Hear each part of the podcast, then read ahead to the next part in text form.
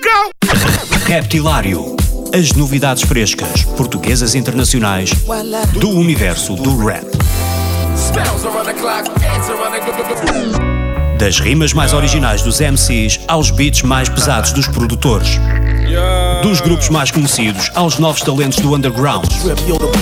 Terça-feira, às 22 horas na NIT FM, com Ricardo Farinha. Onde vocês estão quase a atuar num, num centro comercial que está a apostar, neste caso, no hip hop e na, na arte e na cultura urbana eh, como forma de dinamizar, no fundo, as atividades que eles fazem aqui.